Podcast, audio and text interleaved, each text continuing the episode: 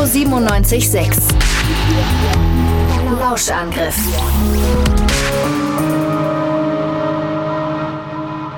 Wir fordern Gerechtigkeit für Rachel Norton! Wir fordern Gerechtigkeit für Rachel Norton! In dem kleinen sächsischen Dorf Klein-Albertshain herrscht seit Tagen großer Andrang. Vor dem Anwesen des berühmten Autors Micha Köhler hat sich eine Gruppe von etwa 40 Menschen versammelt, die rund um die Uhr in Sprechchören skandiert. Köhler schreibt seit Jahren die beliebten Geschichten rund um die fiktive englische Grafschaft Francisshire, die den Hörerinnen und Hörern des Lauschangriffs bekannt sein dürften. Wir haben nachgefragt, warum sie vor Ort Gerechtigkeit für Rachel fordern.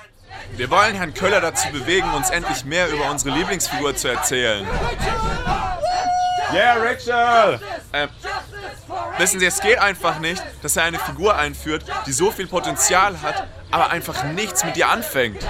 Über den Unmut der Fans sprachen wir mit dem renommierten Literaturwissenschaftler Herbert von Stegbringer, der sich seit Jahren mit den Francischer Geschichten von Köhler befasst. Ja, der Stein des Anstoßes ist ganz klar das Weihnachtsspecial aus dem Jahr 2019, in dem Köhler uns erstmals die Familie seines Kriminalinspektors Conway Norton vorstellte. Zum einen ist da seine Frau Rebecca, sein Sohn Aaron, der seinen eigenen kleinen Handlungsstrang abbekommt, und dann eben seine Tochter Rachel, der wir aber eben nur ganz am Rande begegnen. Sind die Kinder da? Nein, Aaron ist noch bei der Krippenspielprobe und Rachel, keine Ahnung, bei irgendeiner Freundin. Kaffee oder Tee? Na kommt, setzt euch. Es wird Zeit für den Pudding. Rachel? Ich komm ja schon. Junge, das war spitze. Danke, Grandma. Da hat aber jemand seinen Ärger gut kanalisiert. Das nennt man Method Acting, Schwesterherz. Method Acting. Einem Teil der Fangemeinde von Köhlers Francischer Universum reicht das keineswegs aus.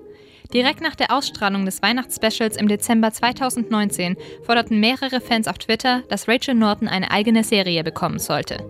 Köhler ist der Forderung bis heute nicht nachgekommen. Seitdem trendet in regelmäßigen Abständen der Hashtag Justice for Rachel auf sämtlichen Plattformen. Auf der Social-Media-Plattform Reddit ist die Rachel Norton-Community besonders stark vertreten.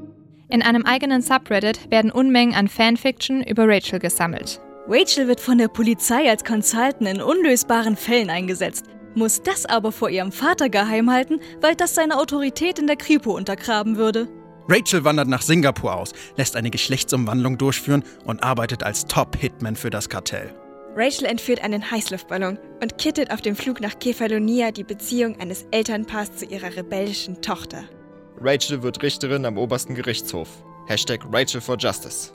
Rachel baut im Keller der Nortons Cannabis an. Aber ein Lüftungsschacht ist undicht. Um den Hanfgeruch zu überdecken, bäckt sie gleichzeitig Unmengen an Keksen. Der Autor selbst hält wenig von diesen Schreibversuchen seiner Fans. Ja, wissen Sie, ich weiß einfach nicht, was das soll. Warum können die nicht einfach akzeptieren, dass das bloß eine Nebenfigur ist? Was viele nicht wissen, Micha Köhler ist das Pseudonym des ehemaligen Brigadegenerals John Thistlewick Thornthwaite, der sich in den letzten Jahren zum Top-Autor sonniger, doch anspruchsvoller Kriminalgeschichten entwickelt hat. Wegen seiner großen Bekanntheit in England hat er sich einen Landsitz im Erzgebirge zugelegt, doch, wie man hört, kann er auch hier nicht seinen Fans entkommen. Wir sprechen mit ihm am Tor seines Anwesens, als er sich nach vier Tagen der Belagerung seinen Fans zeigt.